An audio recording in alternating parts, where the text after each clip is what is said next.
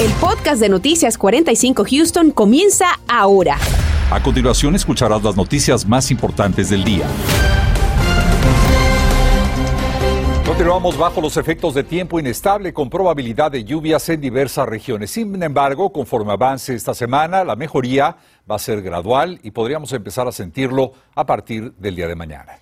El equipo de vigilantes del tiempo de Univisión 45 sigue al tanto de estas condiciones, así que vamos con nuestro meteorólogo Anthony Ortiz. Anthony, ¿qué nos espera para el resto de esta semana? Muy buenas tardes. Por el momento, Marcela, yo creo que vamos a tener unas condiciones de tiempo caluroso aquí en la región de Houston. Hay algo de lluvia ligera, pero bien al extremo oeste de la ciudad de Houston, pero aquí en la ciudad, en el centro, así se mira. Algo de nubosidad que se mantiene por el momento sobre nuestra ciudad, pero ve la temperatura en pleno otoño, 88 en cuanto a esa temperatura, pero cuando añadimos esa humedad se llega a sentir a 96 en la ciudad de Houston, como también hacia la ciudad de Katy. Gran parte de la región todavía sigue con ese ambiente muy caluroso. De hecho, cuando combinamos esa temperatura que se mantiene en unos 90, pero la humedad continúa llegando desde el Golfo de México, hace sentir muy bochornoso ya afuera. Así que precaución porque esta situación va a continuar no tan solo hoy, sino que también se va a repetir en el día de mañana. El viento sigue soplando un tanto fuerte también hacia la porción del norte y como les decía, en Houston sin precipitación, pero bien al oeste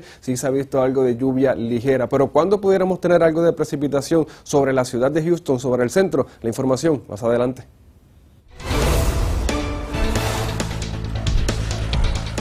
En el tráfico, atención porque se acaba de reportar un accidente que involucra tres vehículos. Estos en la carretera 8 Norte a la altura de la calle Hollister. Y como ve, el carril de emergencia y también uno de los carriles derechos se está viendo acaparado por estos carros que se acaban de accidentar en esa zona. El tráfico también en esa eh, vía muy lento. Vamos rápido a los mapas, tiempos de viaje en la ciudad de Houston. Y en este momento le cuento que 46 minutos del centro a Katy por la Interestatal 10. Y paciencia porque está lento el tráfico. Mientras tanto, rápido si Baytown por la misma carretera. Nuestro equipo de Univisión 45 ha solicitado y obtenido información del Departamento de Servicios de Salud del Estado de Texas que arroja una luz sobre las muertes pediátricas asociadas al COVID-19 aquí en nuestro estado.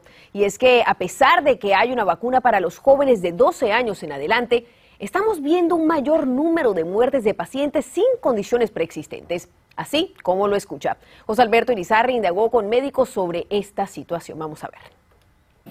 No es un secreto la manera en cómo el COVID ha afectado a los niños, pero lo que reveló el Departamento Estatal de Servicios de Salud es otra de las caras siniestras del coronavirus. Divididos en dos grupos de edades, de 0 a 9 años y de 10 a 19 años, se clasificaron las muertes en jóvenes con condiciones de salud preexistentes y jóvenes que no tenían ningún problema de salud. Todos los casos ocurrieron desde el 1 de enero al 30 de septiembre. Yendo directamente a los totales, se reportan 46 fatalidades para los que sí tenían afecciones previas de salud versus 57 vacas para los que no tenían afecciones. Significa que la mayoría de esos 103 menores fallecidos no tenían problemas de salud y aún así no sobrevivieron al virus.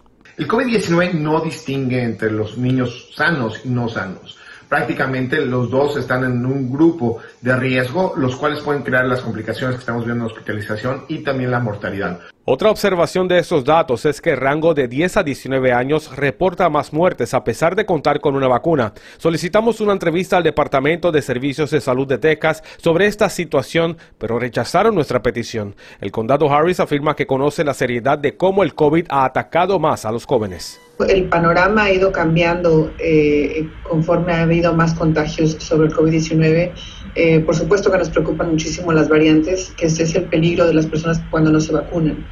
Eh, y desafortunadamente hemos visto un incremento de contagios en los niños paulatino. Esto puede verse también porque los niños están en más contacto con más niños. También la variante Delta llegó a cambiar mucho las reglas del juego. Los casos de contagio están bajando, pero el peligro de volver a subir sigue vigente si no hay cuidados. Estos datos del Departamento Estatal de Servicios de Salud no son concluyentes ni pretenden arrojar evidencia sobre la eficiencia de las vacunas en los niños. Por el contrario, los médicos afirman que la vacunación sigue siendo la mejor arma en contra de esta pandemia. Por eso es sumamente importante entender que esto no es una simple gripa, es un virus realmente que puede tener muchos problemas y hasta crear lo que es el COVID prolongado en nuestros niños. José Alberto Rizarri, Noticias, Univisión 45. Y el gobernador de Texas, Greg Abbott, emitió una orden ejecutiva que impide a todo empleador obligar a sus trabajadores a ser vacunados contra el COVID-19. Por esa razón, hoy buscamos la opinión de un abogado en Houston. Él nos dice qué efecto tiene la decisión del gobernador sobre aquellos empleados que ya fueron despedidos o que están a punto de serlo. Marlene Guzmán tiene el informe completo. Marlene.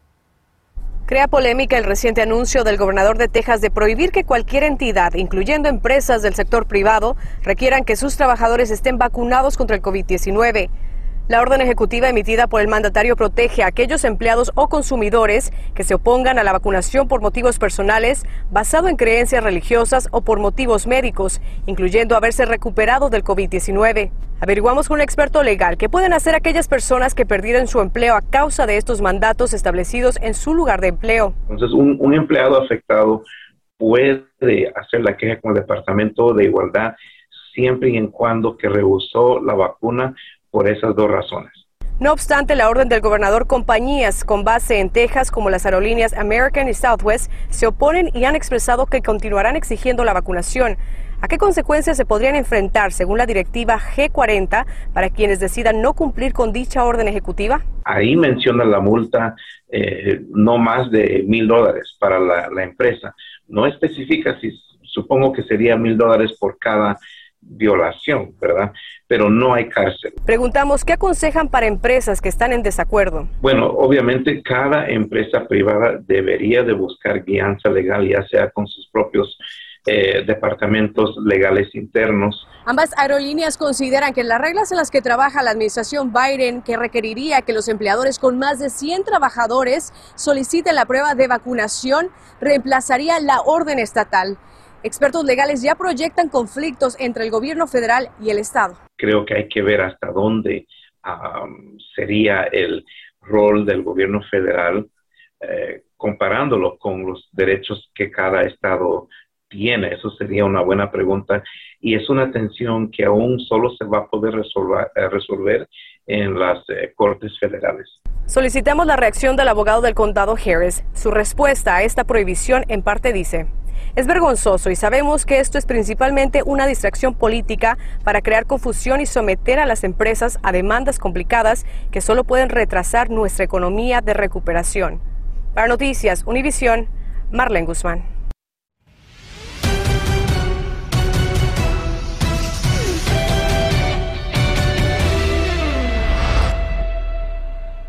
El camino a la final de la Liga Divisional está muy cerca para nuestros Astros. Hoy se enfrentan a los Medias Blancas de Chicago en un cuarto partido después de que ayer tuviera que ser cancelado por las condiciones del tiempo en la Ciudad de los Vientos. Vamos en vivo con Lester Gretsch. Lester, ¿qué dicen los fanáticos? ¿Felices con el marcador como va o no? Felices hasta el momento, Marcela, muy buenas tardes. Obviamente todavía falta camino por recorrer. 7 a 1 es el marcador baja de la octava. Dos outs en estos momentos, o sea que si las cosas se mantienen constantes, el partido continúa por al menos una entrada más. Sin duda alguna, la afición se dio cita el día de hoy desde temprano. Poquito a poco comenzaron a llegar, teniendo en cuenta, por supuesto, de que este es un día laboral y que el partido comenzó temprano, pero aún así, los aficionados poco a poco comenzaron a llegar y comenzaron a alentar al equipo poco después de la una de la tarde. El conjunto de Astros, por supuesto, el día de hoy tiene la ventaja y ellos, por supuesto, nos compartieron no solamente sus claves para ganar el partido del día de hoy, sino también su entusiasmo y su optimismo en torno a la posibilidad de conseguir un triunfo el día de hoy. Escuchemos. Tenemos que ganar esta vez y yo creo que estamos todos conscientes que vamos a ganar y venimos con toda la actitud del mundo. El picheo es el número uno, uh, la ofensa, prender los bates, este, anotar carreras y salir adelante. Con un pitcher como con McCullers, con que le des tres, cuatro, él puede mantenerlos con dos carreras, una carrera. E, esa es la clave para mí realmente, que los bates estén despiertos. Bueno, ahí lo tiene usted, sin duda alguna, Lance McCullers cumpliendo el cometido el día de hoy, 11 hits, los cuales se traducen en un total de 7 carreras para el conjunto de Astros, sin errores, un partido limpio hasta el momento de mantenerse las cosas constantes, por supuesto. La serie de campeonato de la Liga Americana iniciará este próximo viernes acá en la ciudad de Houston ante los Medias Rojas de Boston. Es el reporte que tenemos. Regreso con ustedes a los estudios, compañeros. Explicaremos un poco más en referencia a estos pequeños dispositivos que dicen autoridades son extremadamente peligrosos a la hora de que criminales están utilizándolos en armas que son automáticas, convirtiéndolos prácticamente en una ametralladora. ¿Y sabe usted lo que es un paquete de identidad del menor? Le vamos a explicar en qué consiste y la importancia de tener uno al día en caso de que su hijo desaparezca. Además, mucho cuidado si usted es de los que por precaución toma aspirina sin tener problemas cardíacos o riesgos de derrame cerebral. Hay nueva información. Estás escuchando el podcast de Noticias 45 Houston. Un hombre recibió un disparo mortal y fue encontrado en su departamento. La unidad de homicidios de la policía de Houston investiga lo sucedido en el 9240 de la calle Nathaniel al suroeste de la ciudad. Por ahora es toda la información que nos han dado a conocer las autoridades. Mientras tanto, la policía de Houston reveló imágenes del operativo en donde el oficial Bill Jeffrey perdió la vida y otro agente más resultó gravemente herido.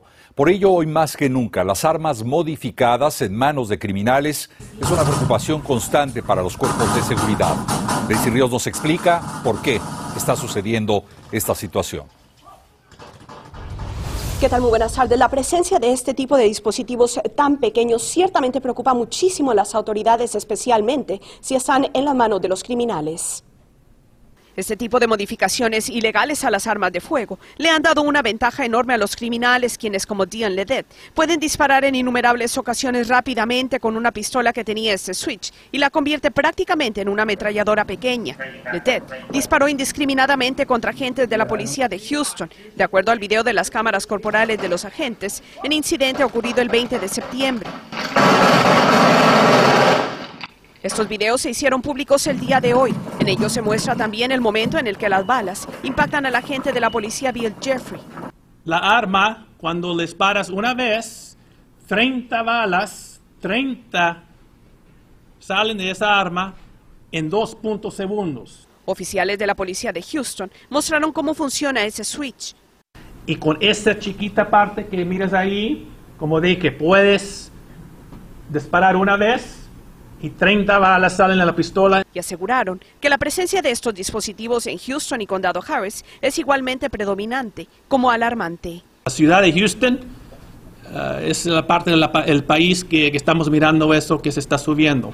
Entonces, esa es la razón que estamos pidiendo al público para ayudarnos uh, y reportar esas, esos tipos de, equipo que, estamos mirando y sí es cierto que estamos mirando uh, más de eso uh, aquí en la ciudad. De esta forma, las pistolas modificadas con este switch, técnicamente, operacionalmente y de acuerdo a la ley estatal y federal, funcionan como una pistola convertida en ametralladora, independientemente de su tamaño son muy potentes, uh, como ya se mencionó, van a salir muchas balas muy rápidas, entonces pueden ser heridas más graves porque una persona tal vez puede ser baleada más veces. Uh, nosotros hemos respondido a un incidente donde personas han muerto porque alguien disparó este tipo de arma. Los cargos que enfrentan quienes están en posesión de este tipo de armas modificadas son estatales y federales. Contra de la ley federal que pueden ir a la penitencia hasta 10 años, el, el rango de castigo es hasta 10 años en la penitencia pero también es en contra de las leyes estatales. Si alguien está con una, un, una arma y tiene ese dispositivo, la, el castigo, el rango de castigo en las leyes estatales es de 2 a 10 años en la penitencia. Reporto para Noticias Univisión 45, Daisy Ríos. Mientras tanto, la Junta de Comisionados del Condado Harris aprueba de forma unánime la propuesta de 50 millones de dólares para mejorar la seguridad pública. Esta es una iniciativa que buscará la colaboración de autoridades y la propia comunidad y plantea poner mano firme en vecindarios que se han visto seriamente afectados por el crimen y la violencia. Los recursos se utilizarán en los siguientes ámbitos, el mejoramiento del alumbrado público, también la construcción de aceras o banquetas para mejorar la circulación y la renovación de lotes baldíos que representan un foco directo para el incremento de la violencia que se invierte ahorramos hasta 26 dólares en costos a futuro. Estos 50 millones de dólares saldrían de fondos que tenemos para inversiones de infraestructura, inversiones únicas y no desviaría dinero de otras áreas dedicadas a la, la seguridad pública. En los próximos meses, la juez del condado Harris estará anunciando por cuáles códigos postales estará iniciando este proyecto. La pérdida o extravío de menores es una situación común y lamentable en nuestros días y muchos de ellos corren graves riesgos, graves peligros como lo sucedido con el pequeño Christopher Ramírez. Por esa razón, el Centro de Personas Extraviadas de Texas ofrece una importante herramienta para los padres de familia. Hoy damos la bienvenida a Melissa Rangel, representante de esta organización. Melissa, gracias por acompañarnos y en qué consiste este material de identificación. Sí, buenas tardes y muchas gracias. Nomás les quería ah, dar la información del Child ID Kit. Es un kit en inglés y en español que tenemos por gratis en el, ah, en el website de nosotros, Centros Desaparecidos. La organización de nosotros es una organización que ah, estamos aquí para ayudar a la, gente. Por ejemplo, si usted tiene un niño desaparecido, repórtele a la, y marque al 911 y entonces nos puede llamar a nosotros si no sabe más qué hacer. Pero este kit de para los niños tiene bastantes recursos, tiene muchos detalles, mucha información en qué hacer si, si, si hijo o hija se desaparece. Estos materiales, como los que estamos viendo en esta entrevista, Melissa, ¿en dónde se pueden conseguir para informar a los padres de familia? Esta información, el kit de, los niños para los padres en inglés y en español, están en el uh, website de, um, de, Center for the Missing.org y son gratis. Pueden, pueden uh, enviar todo gratis. Y si no, pueden llamarle, los pueden llamar a la oficina si quiere un, por ejemplo, uno, uno así, que, que es uh, pamphlet pero este está ahorita listo para usted, para la información que hacer uno si se desaparece su niño, qué debe de ser, cómo lo puede reportar, qué debe de, cómo, qué, cómo puede esperar la policía, qué puede aceptar, qué debe de ser, cómo buscar a un niño y que lo primero, lo más importante, que no, despe no espere Mucha gente piensa que tiene que esperar 24 horas para reportar a un niño desaparecido. Eso no es. Melissa, muchísimas gracias por esta información. Melissa Rangel del Texas Center for the Missing. Gracias, Melissa, por estar con nosotros. Buenas tardes. Continuamos con el podcast de Noticias 45 Houston. Anthony, gracias y ponga mucha atención a la siguiente recomendación médica. Los adultos mayores sin enfermedades cardíacas no deben tomar aspirina todos los días para prevenir un primer ataque cardíaco o un derrame cerebral. Los riesgos de hemorragia para los adultos de 60 años o más que no han tenido un ataque cardíaco o un derrame cerebral superan los posibles beneficios de la aspirina. Esta recomendación forma parte de un borrador entregado por un grupo de trabajo de servicios preventivos de los Estados Unidos.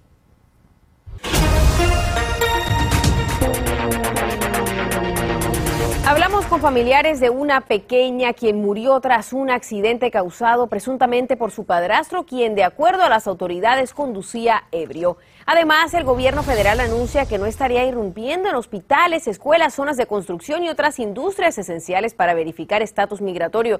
También se considera un plan para proteger a migrantes indocumentados que denuncian abuso por parte de sus empleadores. Más detalles esta noche a las 10. Y cuidado fuera de casa, el índice de calor está en 97 grados en la ciudad de Houston y va a continuar así unas cuantas horas más. Luego de eso, en horas de la madrugada, ese, ese termómetro irá bajando a los 80 grados, compañeros.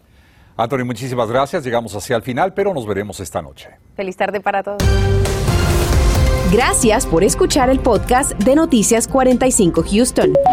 Puedes descubrir otros podcasts de Univision en la aplicación de Euforia o en univision.com diagonal podcast.